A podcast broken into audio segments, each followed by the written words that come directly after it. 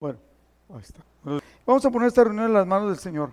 Padre, te damos gracias por este tiempo que podemos estar delante de tu presencia. Te pedimos la guía y la dirección de tu Espíritu Santo y nos hagas entender aquello que tienes para nosotros en el nombre de Jesús. Amén. Jesucristo dijo en Mateo 11, 28, vengan a mí todos los que están trabajados y cargados y yo los haré descansar. Pero enseguida dijo este versículo que es bien importante, lo hemos analizado muchas veces, lo hemos estudiado, pero es importante que lo, que lo, que a mí, a mí cada que, que, puedo convivir con otros cristianos de, de, de, otras denominaciones, de otras iglesias, que inclusive pudo haber habido problemas entre ellos y nosotros, y que podamos seguir conviviendo. Jesucristo dijo, llevad mi yugo sobre ustedes, y lo voy a parafrasear, y aprendan de mí, que soy manso y humilde de corazón, y hallaréis descanso para vuestras almas. Tan solo en este versículo nos podríamos pasar toda la hora hablando. Aprendan de mí. Primera cosa, aprendan, aprendan, no sean cabezones. Haz de cuenta, haz de cuenta que nos dice, ¿no? No sean cabezones, aprendan, no seas como tú quieres. Porque todos tenemos nuestra propia idea. Lo que aprendimos de nuestros papás, como somos. Yo me he encontrado personas que, son raras, porque su familia es rara. Digo, rara en el, en el sentido general, ¿no? de cómo somos nosotros. Haz de cuenta que nosotros nos reímos de algo y ese no se ríe de nada. Y luego, pues uno siempre pensando que esto, que el otro, y, ellos piensan bien diferente. Entonces, dice Jesucristo, vengan y aprendan de mí. Soy manso y humilde. ¿Qué es lo que nos está diciendo? Nos está diciendo que nosotros debemos de aprender a ser mansos y humildes. Y entonces tendremos descanso para nuestras almas. Como consecuencia, si aprendemos a ser como Jesús, vamos a tener una vida, una mejor vida, disipada, relajada, descansada. Cuando dice, cuando Jesucristo dijo aprender de mí, el verbo aprender significa una acción, que es adquirir y retener conocimiento. Porque muchas veces adquirimos, pero no lo retenemos lo dejamos ir.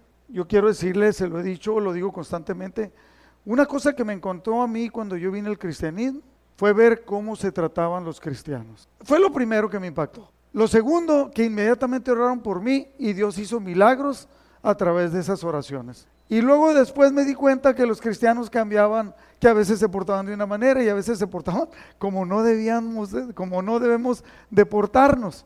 Entonces me di cuenta que los cristianos somos imperfectos. Pero aquí aprender es la acción de adquirir y quedarnos con ese conocimiento. Es la habilidad o información sobre alguna materia. Aprender, fíjese bien estas tres palabras, aprender, retener y actuar conforme a lo que aprendimos. Yo he platicado con alguien que está cercano a mí y le digo, ingrato, ¿por qué te portaste así? Y dice, pues es que eh, aquellos hicieron, pero ¿qué? A ver, ¿Qué no has aprendido tú? Sí. Y no lo has retenido, sí. Entonces hay que, debemos de actuar conforme. Me duele que me hayan lastimado, ¿sí? No, no es que no nos duela. A veces queremos actuar raro, difícil o mal por lo que nos hicieron. Pero, no de, pero Jesucristo no era así. No cobraba venganza. Dice, aprended de mí que mi, que mi yugo es, es, es ligero manso, dice aprender porque soy manso y humilde. En Colosenses capítulo 3, versículo 8, dice, ahora nos habla siempre, esto es algo que me encanta del cristianismo, siempre nos habla a un cambio de vida radical. Cada uno de nosotros, si decimos que conocemos a Cristo, tenemos que cambiar nuestra manera de vivir. Llegamos siendo sangrones, prepotentes, delicados, orgullosos. Eh, no estoy pasando lista este, sentidos. ¡Ay, cómo, cómo! Yo era bien sentido, ¿no? No podían decir algo porque yo lo quería para mí. Yo decía, ahora quiten de su vida todo esto. La ira, o sea, el coraje, el enojo, la maldad, los insultos y las malas palabras. No se mientan unos a otros porque ya se despojaron del antiguo ser humano que eran y del mal que hacían. Ustedes ahora se han revestido de una nueva forma de ser. O sea, cada uno de los que estamos aquí debemos de entender esto. Dios espera que adquiramos una nueva forma de ser. Cuando llegamos o cuando aprendimos, veníamos con problemas, dedicados, sensibles, orgullosos, vengativos, peleoneros. Ustedes se han revestido de una forma de ser. Dios los está, fíjese que me encanta esta versión, dice, Dios los está haciendo nuevos. O sea, no ha terminado, sigue trabajando, pero espera que la próxima semana ya seas mejor que hoy y dentro de dos semanas mucho mejor y así, así sucesivamente. Dios los está haciendo nuevos a imagen de aquel que los creó hasta que se lleguen al pleno conocimiento de Él. O sea, Dios espera que nosotros seamos transformados y seamos cambiados a la imagen de Jesucristo. Yo me pongo enfrente del, del, espejo y digo, ¿qué tanto me pareceré yo a Jesucristo? Pues Jesucristo no está pelón. Eh, Jesucristo a lo mejor no era tan sentido. O sea, él no era sentido y yo soy sentido. Eh, vengativo o te duele algo y ponle que no te vengues, pero te retraes en vez de participar de algo. Y entonces tenemos que crecer para ser conformados. Aquí hay una cosa, dice, es una vida cambiada. Aquí rápidamente tres cosas. Tenemos una vida cambiada y luego, en conforme a la vida cambiada, tenemos una actuación diferente. Es lo que está diciendo.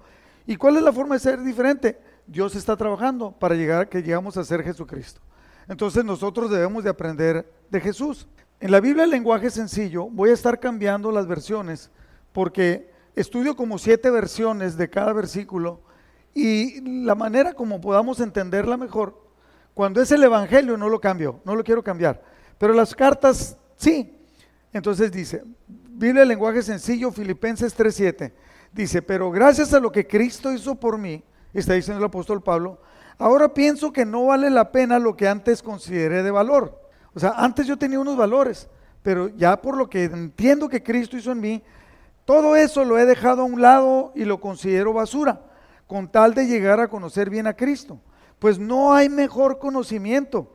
Y quiero que Dios me acepte, no por haber obedecido la ley, sino por, confiar en Cristo, pues así es como Dios quiere aceptarnos. A ver, yo, yo creo que si yo a través de estos 35 años que tengo de cristiano, eh, o 30 años de cristiano, la queja más fuerte que yo he encontrado en muchos cristianos es que hemos encontrado otros cristianos que dicen que son muy cristianos, que tienen muchos años y que tienen malas actitudes. Le quiero decir una buena noticia y una mala. La mala es que se los va a seguir encontrando, porque somos cristianos en formación. Pero no debemos de hablar, hablar mal de los demás ni concentrarnos en lo malo que son. El día de ayer, miré el pastor que estaba enfrente, esta, esta plática se va a escuchar ¿no? Eh, en la radio. El pastor que estaba enfrente es el que inició esta, esta, esta iglesia junto con Jesse. Se juntaron y empezaron y, luego Dios me habló y me vine y luego ya Dios me puso como pastor. Y entonces, y siempre pues ha habido así como pues sí nos hablamos, pero dije, ¿sabes qué? Yo voy para el cielo. Digo, cada vez estoy más cerca, ¿no? 75 años, 65 años, me traicionó la 65 años. Y dije, ahorita que termine, él estuvo encargado del servicio. Ahorita que termine voy a ir a saludarlo y a darle un abrazo y decirle que lo estimo. Eh, porque ese debe ser el papel de nosotros como cristianos. Y el que estaba en la alabanza pues yo tuve problemas con él y me puse a cuentas con él y fui y le pedí perdón, pero dije, pero todavía siento como que, como, como, que ha de tener algo contra mí. Yo le voy a demostrar que yo no tengo nada, ¿no? Porque es lo que Dios nos está hablando, ¿sí? La responsabilidad de portarnos bien de quién es, del otro o mía. Es mía, es suya. Repita, es mía. O sea, mía, mía es de usted. ¿no? O sea, no le hace que el otro se porte mal y todo.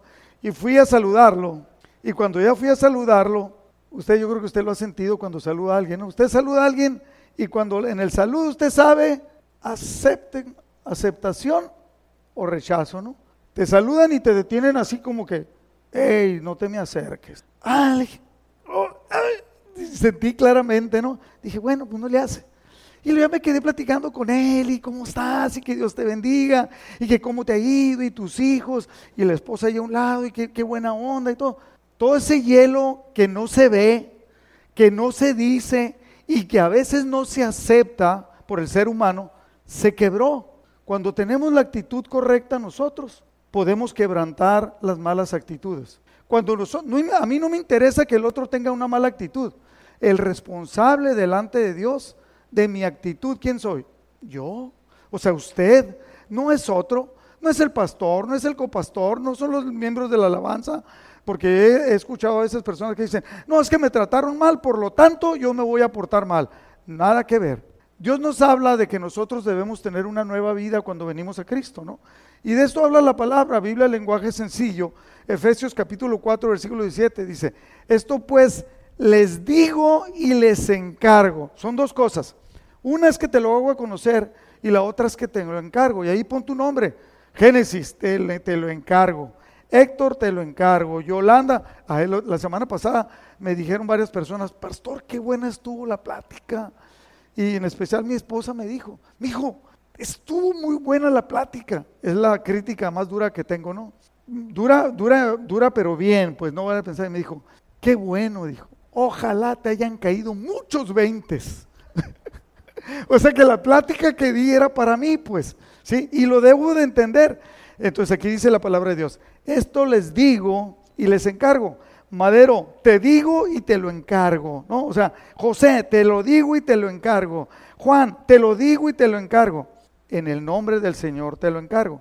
Ya no vivan como los paganos nosotros los cristianos no podemos vivir como viven los, los, que no conocen al Señor, los cuales viven de acuerdo con sus equivocados criterios. Tienen oscurecido el entendimiento, no entienden todavía, pero nosotros sí entendemos. Ellos no gozan de la vida que viene de Dios, pero nosotros sí, porque son ignorantes a causa de lo insensible de su corazón. No conocen el corazón del Señor, pero nosotros sí. Por eso es un encargo más grande. Esas personas que no conocen al Señor se han endurecido y se han entregado al vicio, cometiendo sin freno toda clase de cosas impuras. Pero ustedes no conocieron a Cristo para vivir así. Nosotros llegamos a conocer a Cristo para tener una vida transformada. En Efesios 4:21 dice, ciertamente oyeron el mensaje acerca de Él, el mensaje acerca de Dios, de Cristo, y aprendieron a vivir como Él quiere o sea, nosotros ya aprendimos, pero que no seamos obedientes es otra cosa. Hemos aprendido a vivir como Él, Él lo quiere, según la verdad que está en Jesús. Por eso, porque ya entendimos, deben ustedes renunciar a su antigua manera de vivir. Deben de renunciar. Tu mamá no lo puede hacer. Tu esposa no te puede obligar. Tú no puedes obligar a tu esposa ni a tus hijos es una cosa totalmente personal. Renunciar a nuestra antigua manera de vivir y despojarnos de lo que éramos antes. Repite, regrese ese poquito, le voy a dar permiso que se regrese poquito a su vida anterior. ¿Cómo era? peleonero, vengativo, creído, arrogante, etcétera, etcétera, etcétera. Regrésese, regrese, ya regrese a su nueva vida. Ya no es lo que era antes, ya somos diferentes despojarnos, despojarnos de lo que éramos antes, ya que todo eso se ha corrompido a causa de los deseos engañosos. Versículo 23. Deben renovarse espiritualmente. O sea, en el espíritu debemos de ser renovados y sobre todo en su manera de juzgar. En la manera como ves las cosas, ya no juzgues. Me encantó. Miré a una persona y le dije, oye, fíjate que... Y me dijo, oh, conocíamos a una persona en lo o sea, por separado, pero conocíamos a la misma persona. Y yo, yo quise decirle, a lo mejor se escuchó mal, quise decirle que me dolía que esa persona ya no iba a la iglesia. Y él me dijo, ¿sabes qué? Nunca hay que hablar lo malo. Le dije, tienes razón, no estoy hablando lo malo. Le dice, it's a fact. O sea, es un hecho. No se congrega y me duele que no se... No, no hay que hablarlo. Esta señora que murió, Margarita, ella estaba, yo no era su pastor, la conocía, yo soy pastor de Mónica y, ella, Margarita, un día habló conmigo y me dijo, Rodrigo, te quiero informar que en la iglesia donde yo estaba un problema y decidí cambiarme y me voy a otra iglesia. Oh, sí, sí, dijo, no te voy a explicar el problema, nunca voy a decir qué fue lo que pasó, simplemente un problema y me voy a cambiar. Para que cuando tú pienses en mí, sepas que estoy en otra iglesia. Perfecto. Eso pasó hace muchos años. Así debiéramos de ser. Enterrar lo malo y no deleitarnos en lo malo. ¿Qué es lo que hace cuando usted va a comer a algún lugar y no le gusta? A todo el que se encuentra le dice, no hombre, estaba re mala la comida, ni vayas, y tú ni vayas, y tú ni vayas, y tú ni vayas. Ahí va, regando lo malo. Dice un, un dicho empresarial, si tú quieres saber que algo está mal, nomás con que una persona sepa, porque se te va a tumbar a 10. Si quieres que, que alguien traiga uno por lo bueno que hiciste, pues tienes que enseñarle a 10 que es bueno para que esos 10 traigan a uno. O sea, para tumbar a otro es bien fácil. Para hablar de mal, dice, nosotros debemos de renunciar, eh, renovarnos espiritualmente en la manera de juzgar y revestirnos de esa nueva naturaleza creada a la imagen de Dios, que se distingue por una vida recta y pura, que se supone que nosotros debemos tener una vida recta y pura, basada en la verdad. Esta señora Margarita, lo quiero decir como, como un honor a ella, honrándola. Ayer decían, o sea, ¿qué es lo que debe hacer un cristiano? Un cristiano, ¿qué es lo que hace cuando conoce a Cristo? Cambia su vida y se empieza a reproducir en otros cristianos. Y ella empezó a compartir y compartir. E, ella le habló de Cristo a sus hijas, tiene varias hijas y creo que dos hijos, y, este, y ellos se convirtieron en cristianos. Una de ellas, Mónica, yo dije lo contrario el otro día, ¿no? Una de ellas invitó a Lorena y porque ella invitó a Lorena y le estuvo insistiendo para que viniera, Lorena vino a la iglesia, se convirtió al Señor. Y varios de la familia de Lorena y amigos de Lorena se han convertido, así debemos de ser. Entonces esta señora eh, ya, ya, no, ya no estaba casada y quería al Señor y abrió, ayer nos enteramos, abrió una, vamos a decirle un grupo, un grupo para, para enseñar Biblia. Ella, ella no era encargada de ningún ministerio, simplemente sembró su vida en un lugar donde se, estacionan campers y allí abrió un, grupo y ahí estaba una señora que dio testimonio llorando acerca de que ella llegó a conocer a Cristo y su familia llegó a conocer a Cristo. Entonces tiene una vida transformada. ¿Por qué? Porque esta señora que entendió lo que debe ser un cristiano, cambió su vida, abrió un lugar y empezó a enseñar lo que ella sabía. La orden de Jesucristo vayan y hagan discípulos, enséñenles a obedecer lo que yo les he mandado a ustedes, enséñenles a ellos a obedecer. Entonces, eh, nuestra vieja naturaleza queda muerta y se crea una nueva naturaleza creada a imagen de Dios. Se distingue por una vida recta, pura y basada en la verdad. Tiene una aplicación concreta lo que dice la palabra de Dios. Efesios 4:25. Por lo tanto, dice bien concreto, ya no mientan más, sino diga cada uno la verdad a su prójimo porque todos somos miembros de un mismo cuerpo. Si acaso se llegan a enojar, el énfasis lo estoy poniendo yo, ¿eh? si se enojan, no pequen.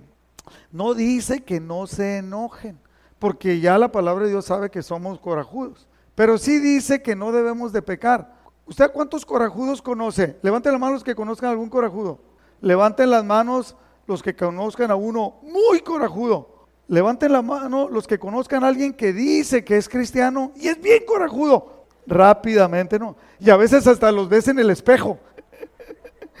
sí, pero si se enojan, no pequen. Que el enojo no les dure todo el día. ¿Sí? Eh, le, dije yo a... No me gusta decir nombres, usted sabe, pero, pero me encanta como, como es Daisy. Se me hace así como, como bien ingenua, como que nunca peca, como que, que no, así, así se me hace, pues, ¿verdad? Y un día le estaba diciendo eso, me dijo, no se crea, pastor, no se crea. Y dijo, fíjese, si yo le contara lo que he hecho, no, le dije, mejor no me cuentes. Dice, bueno, ni me pregunte a mí, ni le pregunte al Kiki. Ay, Diosito. Bueno, que el enojo no les dure todo el día. No le den oportunidad al diablo. ¿Qué quiere decir eso? Que cuando te enojas y te mantienes enojado, le estás abriendo una puerta a Satanás con tu actitud y te quedas estacionado en el coraje. ¿Cuántos de ustedes se han en el carro se han quedado atascados que no pueden sacar su, su carro dentro de un charco de lodo? ¿Cuántos? Y luego se han estancado, que su carro se quede estancado en el desierto, en la arena. Ah, pues algunos están atascados así con su manera de ser. Entienden la palabra, son bien cristianos, pero siguen enojados y aferrados a su manera de ser. ¿Y qué es lo que están haciendo? Le estamos dando oportunidad al diablo. El que robaba, ese, ese no tenemos problema aquí. Bueno, sí he sabido que hay cristianos que se roban diezmos y se roban ofrendas, pero normalmente no, no. El que robaba deje de robar y póngase a trabajar, realizando un buen trabajo con sus manos para que tenga algo que dar a los necesitados. Bueno, esa no, no creo que eh, tengamos. No digan malas palabras, versículo 29. Cuando dice malas palabras no está hablando de groserías. O sea, no digan cosas malas. No digan cosas malas de los demás. No digan malas palabras, sino solo palabras buenas y oportunas que edifiquen a la comunidad y traigan beneficio a quienes las escuchan. No hagan que se entristezca el Espíritu Santo. Cuando tú te portas mal, y voy a hacerle así porque lo van a decir, apuntó para acá, así. Cuando tú te portas mal, cuando nos portamos mal, hacemos que el Espíritu Santo se, entristezca.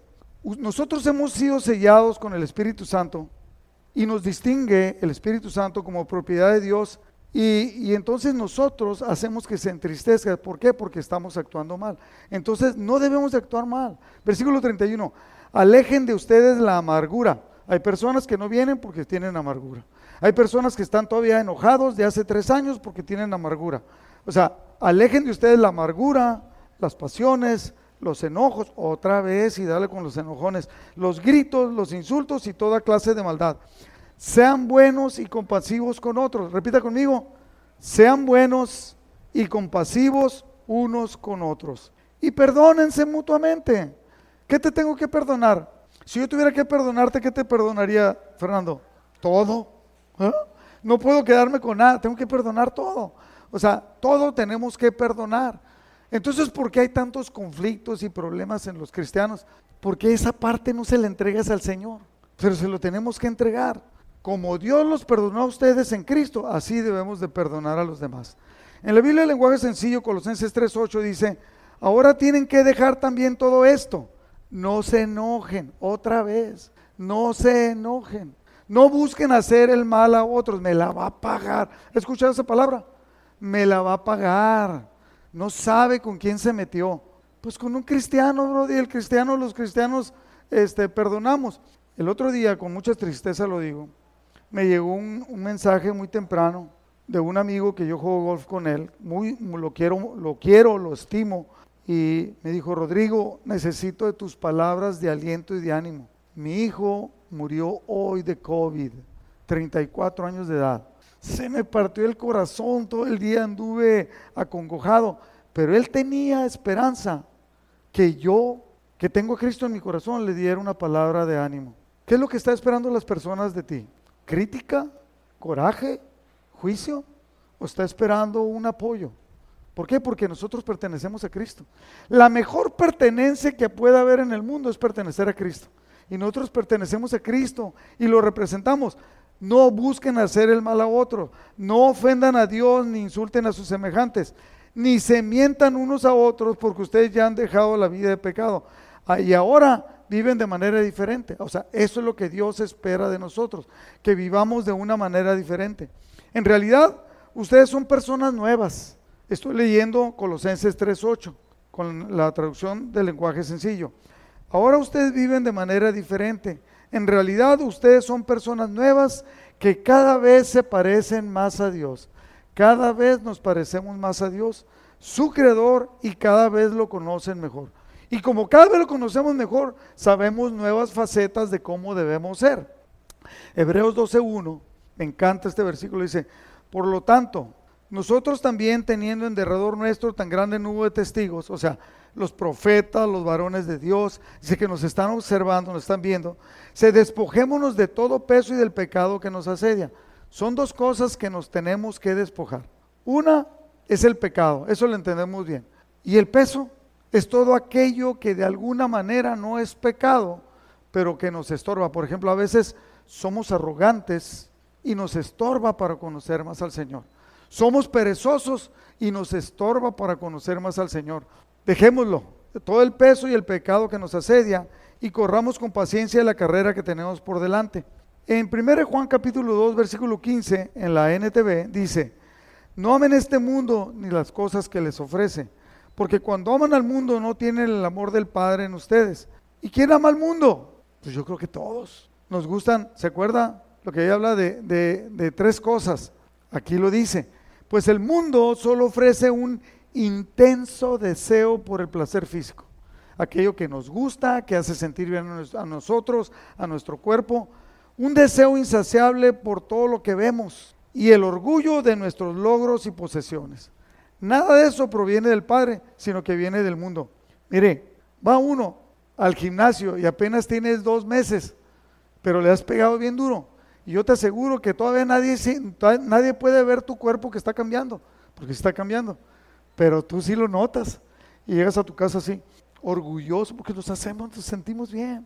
Una, una persona que baja de peso, como pavo real, brother. Tengo, aquí estoy viendo varias. Y se te vuelve un vicio bajar de peso. Yo bajé de peso y me sentía bien orgulloso. Y bajé porque me enfermé, no voy a pensar usted que, que porque me puse a dieta. Bueno, nada de eso proviene del Padre, sino que viene del mundo. Y algunos otros, el orgullo de nuestro logro.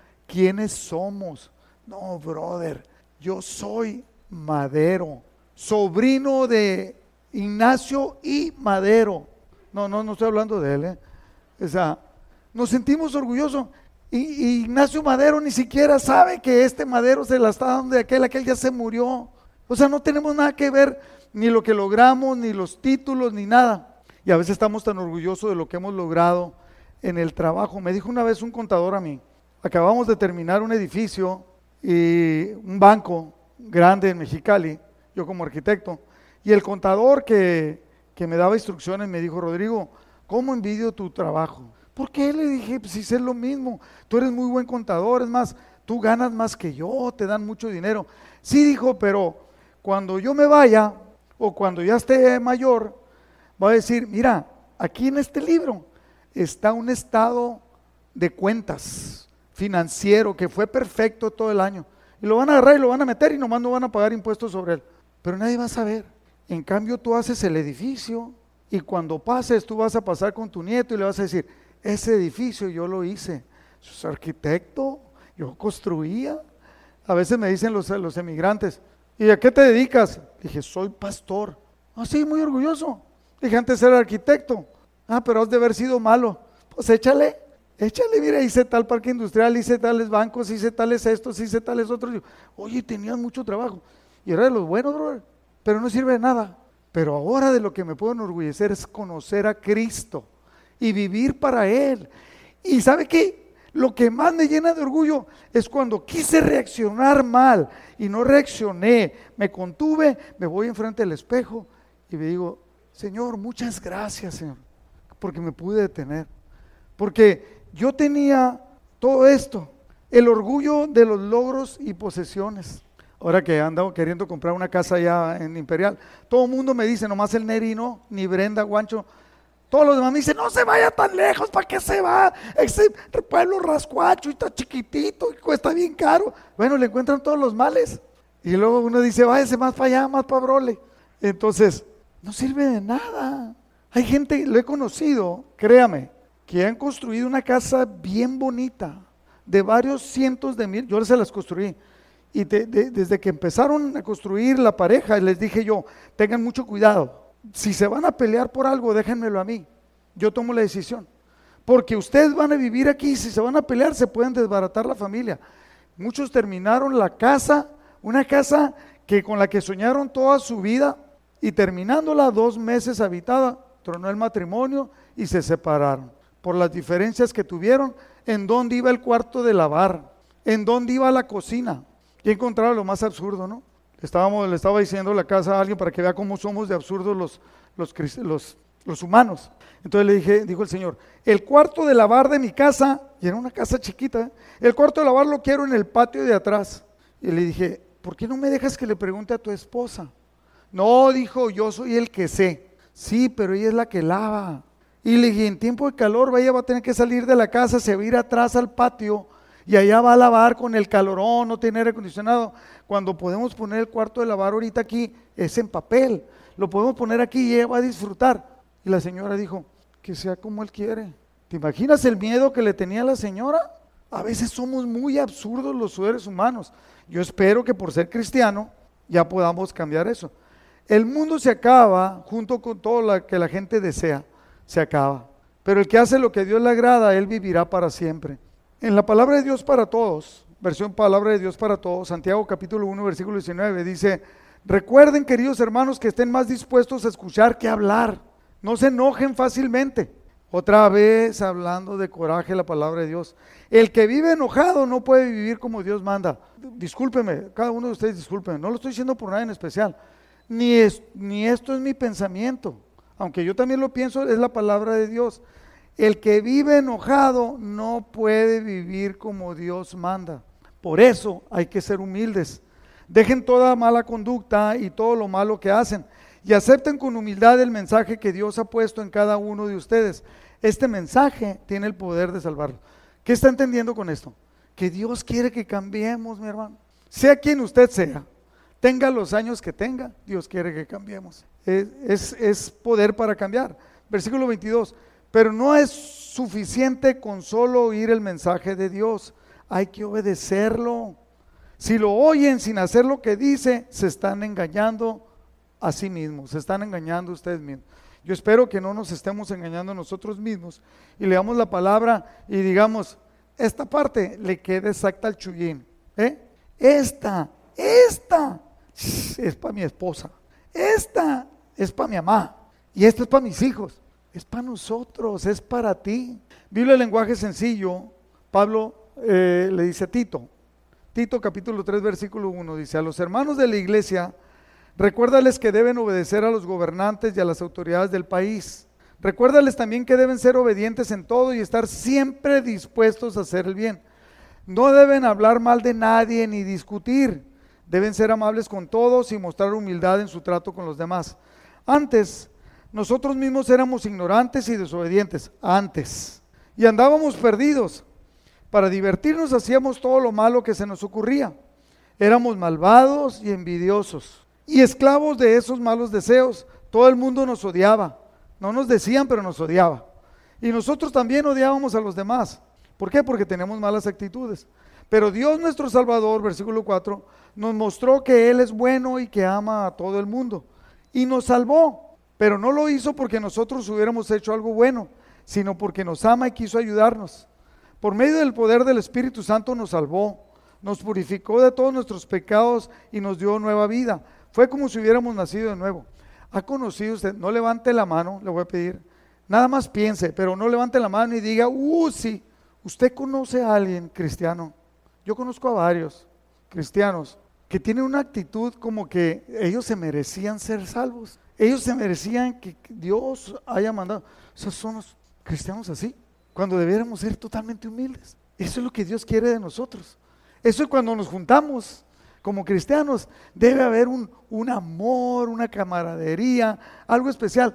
Gracias a Jesucristo, nuestro Salvador, Dios nos ha dado el Espíritu Santo. Y el Espíritu Santo es el sello que nos caracteriza como hijos de Dios. Palabra de Dios para todos. 1 Pedro capítulo 1, 13 dice, por eso preparen su mente para servir y practiquen el dominio propio. Pongan toda su esperanza en el generoso amor que Dios les dará cuando llegue Jesucristo. Antes, ustedes, sé quien sea usted, no entendían y por eso seguían sus malos deseos. Pero ahora sí entienden. Ahora somos hijos de Dios, obedientes, y no debemos vivir como antes. Más bien seamos santos en todo lo que hacemos, porque Dios, que nos llamó, es santo. La escritura dice, sean santos porque yo soy santo. Dios espera que nosotros tengamos una vida totalmente transformada. Dios los rescató a ustedes de la vida que no tenía sentido. Esa es la vida que teníamos antes. Pensábamos que el cabello, aún las mujeres, ¿no? Que el cabello, que las uñas, que los anillos, que, el, que la cirugía plástica. Ahora es cirugía plástica, ¿no? Este, como dicen las señoras, ahora dicen, la que es fea, ¿cómo? La que es bonita es bonita y la que no, pues que se opere. Pero bueno, o sea, esa es una vida vana. Dios lo rescató a usted de la vida sin sentido que llevaban antes, así vivían sus antepasados. Y ellos, sus antepasados, ¿quiénes son nuestros antepasados? Nuestros papás, nuestros tíos. Ellos les enseñaron a ustedes a vivir de esa manera, creyéndose mucho, creyendo que éramos mejores que otros. Pero ustedes saben muy bien que el precio de su libertad no fue pagado con algo pasajero como el dinero. No, al contrario, fue pagado con la sangre preciosa de Cristo, quien es como un cordero perfecto y sin mancha, el cual espera que nosotros cambiemos nuestra manera de ser y de vivir. Biblia el lenguaje sencillo, Efesios 2. Antes ustedes estaban muertos para Dios, pues hacían el mal y vivían en pecado. Seguían el mal ejemplo de la gente de este mundo y obedecían al poderoso espíritu en los aires. Obedecíamos a Satanás, que gobierna sobre los malos espíritus y domina a las personas que desobedecen a Dios. Antes nosotros nos comportábamos así. ¿Quiénes son nosotros? Nosotros, de pared a pared, todos. Y vivíamos obedeciendo a los malos deseos de nuestro cuerpo y nuestra mente. Con justa razón merecíamos ser castigados por Dios, como todos los demás. Pero, pero a Él le plació salvarnos Efesios 2.4, pero Dios es muy compasivo y su amor por nosotros es inmenso. Por eso, aunque estábamos muertos por culpa de nuestros pecados, Él nos dio vida al resucitar a Cristo, nos hemos salvado gracias al amor de Dios. Nada más por eso, por su gracia, por el amor de, hacia nosotros. Dios, al resucitar a Jesucristo, nos resucitó y nos dio un lugar en el cielo junto a Él, pero no para que nos creamos más o superiores a los demás, y con esto le quiero dar cinco principios para aplicar en nuestra vida. Y se los quiero dar rápidamente porque se me acabó el tiempo, ¿no? Uno, en esto que hemos estudiado entendemos que hay un antes y un después. Lo que era antes ya no es, era, ya no es. Lo que teníamos antes en nuestra vida era antes. Dios espera que sea totalmente diferente. Dios espera un verdadero cambio en nuestras actitudes. Número dos, segundo principio, hay un periodo de aprendizaje. Me convertí, pero ¿por qué me convertí? Y sigo siendo grosero, pero ya soy cristiano. Sigo siendo pedante, pero ya soy cristiano. Sigo teniendo una tendencia a pecar, pero ya soy cristiano. Bueno, hay un periodo de aprendizaje que llegamos a conocer al Señor, empezamos a creer. En Efesios 4:20 dice, ustedes no han aprendido así de Cristo. Tenemos que aprender a reordenar nuestra mente y a sujetar nuestros deseos para, para rendirlos a Cristo. Dice, si en verdad habéis oído y habéis oído por Él y habéis sido enseñados por Él, conforme la verdad está en Jesús, entonces nosotros debemos de actuar de manera totalmente diferente. En cuanto a la pasada manera de vivir, antes, o sea, yo le, platico con Juan, platico con Héctor, platico con Madero, y Juan, cuando le digo, Juan, ¿cómo me, me da gusto hacerle? Juan, ¿cómo eras tú antes? brother, ni me recuerde porque me da, nos da vergüenza cómo éramos antes. O sea, cómo le damos rienda suelta a las cosas de nosotros. En cuanto a la pasada manera de vivir, despojados del viejo hombre, o sea, del viejo ser humano, porque también le toca a las mujeres, que está viciado conforme a los deseos engañosos y renovados en el espíritu de nuestra mente. Meter la palabra de Dios en nuestra mente nos va a llevar a actuar de manera diferente y vestidos del nuevo hombre. Eso nos toca a nosotros. No dice Dios te va a vestir del nuevo hombre. Tú te tienes que vestir del nuevo hombre creado según Dios en la justicia y santidad de la verdad. Número tres, tercer principio. El ejemplo para nosotros es Jesús. No es el hermano fulano de tal, no es la hermana fulano de tal. Qué bueno que tenemos ejemplo. Que el apóstol Pablo dice, sigan nuestro ejemplo. Ah, y, así, y a los que siguen el nuestro, así véanlos y así imítenlos.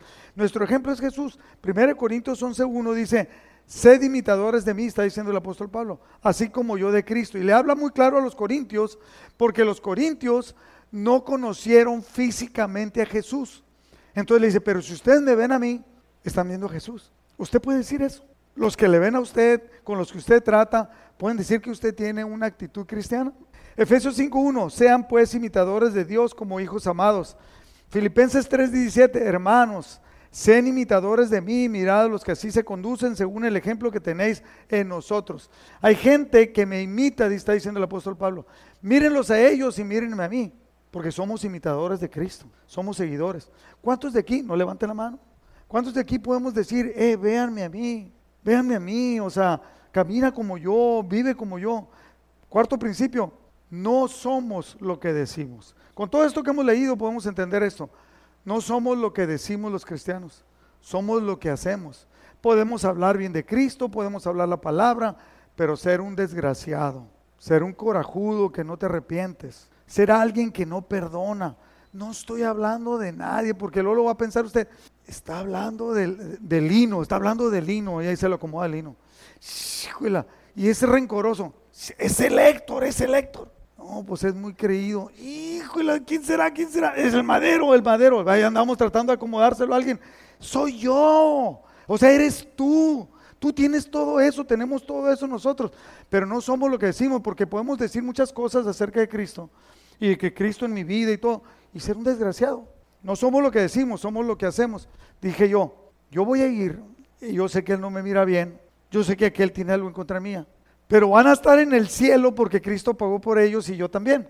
Entonces, si vamos a estar en el cielo, pues de una vez hay que ponernos a cuenta, ¿no? Y ya fui, me les paré enfrente, y qué hubo, ¿cómo estás? Y abrazo y todo. Pues de primero como que no va, pero al ratito ya era como debemos de ser. Cuando veas que no hay nada, que no hay careta, que no hay envidia, que no hay simulación. No somos lo que decimos, somos lo que hacemos. Palabra de Dios para todos. Santiago 3:13. ¿Hay entre ustedes alguien verdaderamente sabio y entendido? ¿Hay alguien de ustedes? Es la pregunta que está haciendo la palabra de Dios.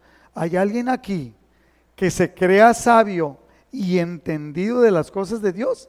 Pues que demuestre con su sabiduría, con su buena conducta y con buenas obras hechas con humildad. Así, como diciendo, así le vamos a creer. Que lo, que lo actuemos, que lo vivamos. El verdadero sabio no es orgulloso. Estoy leyendo la palabra de Dios, ¿eh? no es una opinión. El verdadero sabio no es orgulloso. Versículo 14. Pero si ustedes están llenos de celos y envidia, no tienen por qué dárselas de sabio. Si tienen celos y envidia, olvídate, tú no eres sabio. Tienes que crecer. Tienes que adquirir humildad y implantar la palabra en tu vida. Su orgullo es una mentira que oculta la verdad. Es lo que está diciendo el versículo 14.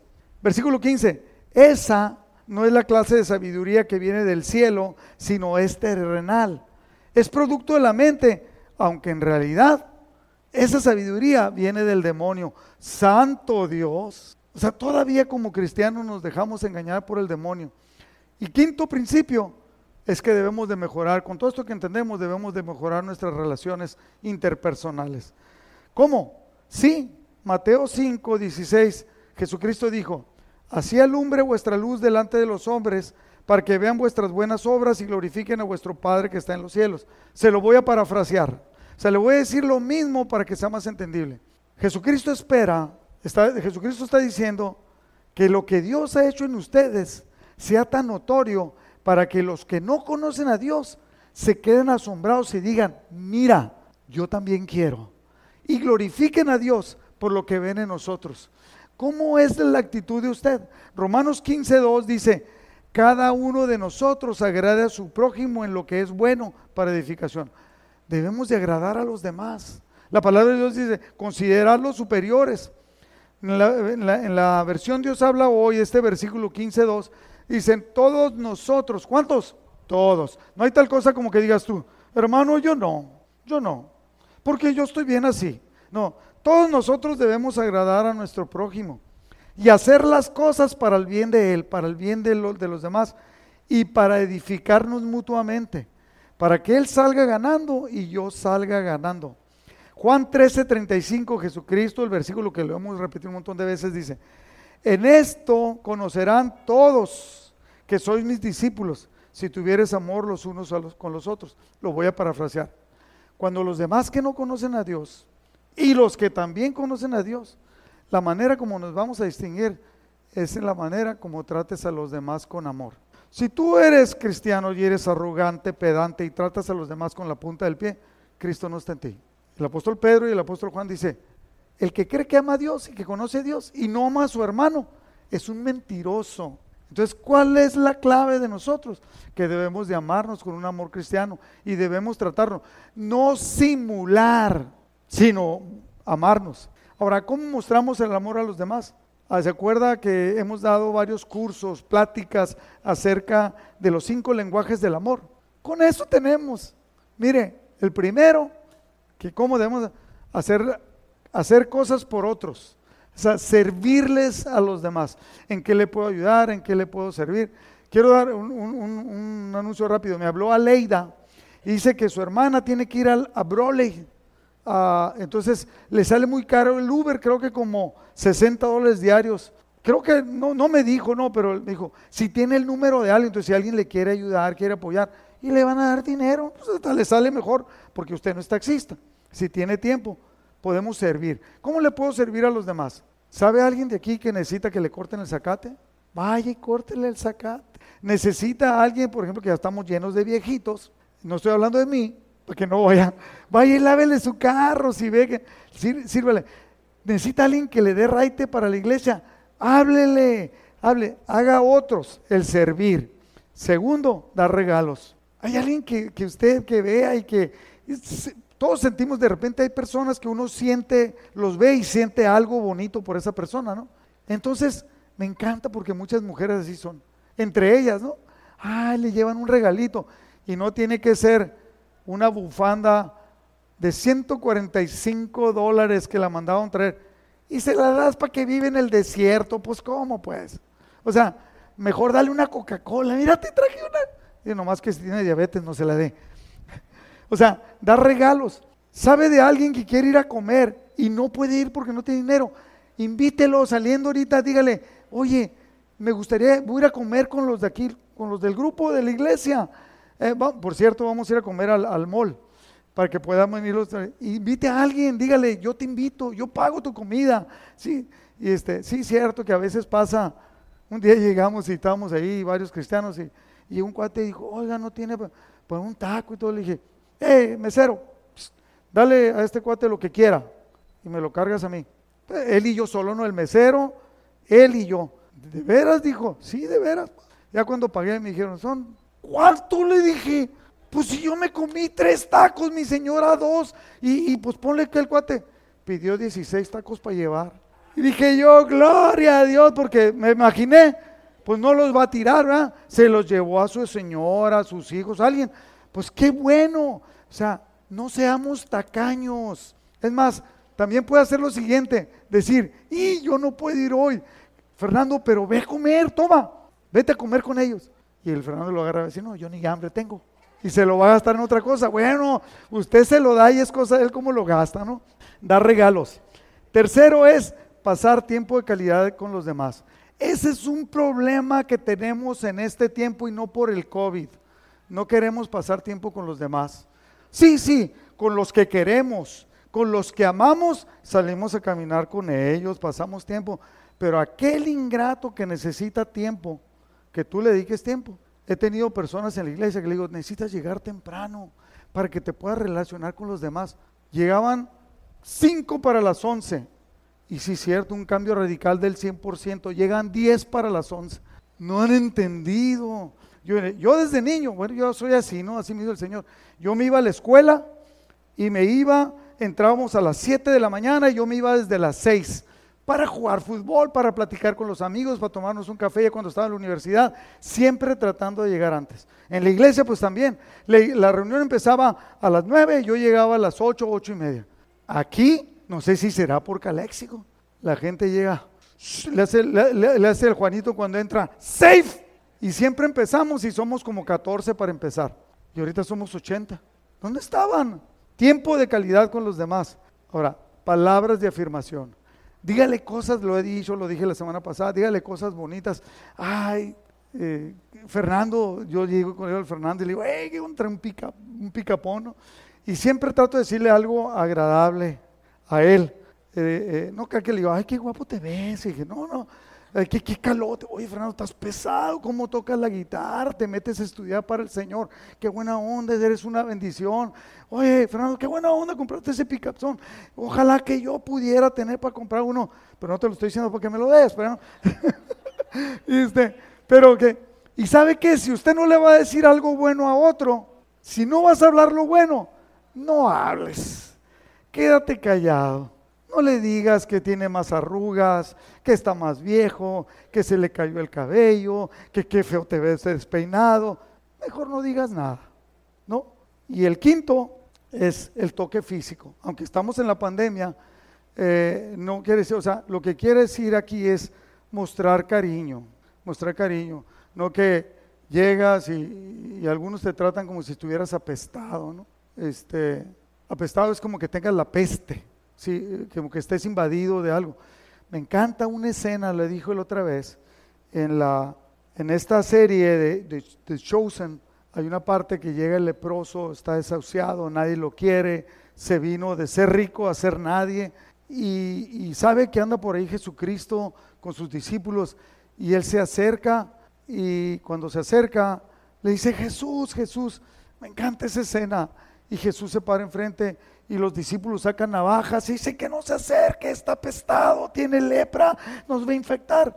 Y Jesucristo le dice, cálmense. Y, se, y camina hacia él y con amor y misericordia, él le dice, ¿qué quieres? Le dice, tengo lepra, sé que tú me puedes sanar, sáname. Y Jesús le dice, quiero. Y no nada más le dice, quiero. Lo toca allí en la escena y lo abraza, como debió haber pasado en la vida real, la misericordia y el amor. Y nosotros somos una extensión de la misericordia y el amor.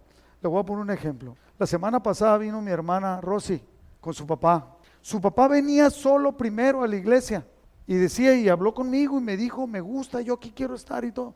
Y se empezó a deteriorar gradualmente y ahorita está enfermo. Él quiso venir, aceptó venir, ella lo trajo y él no pudo estar por su enfermedad. Entonces a él le dolió, lo llevamos, estamos orando por él. ¿Qué necesitamos? La misericordia, la compasión.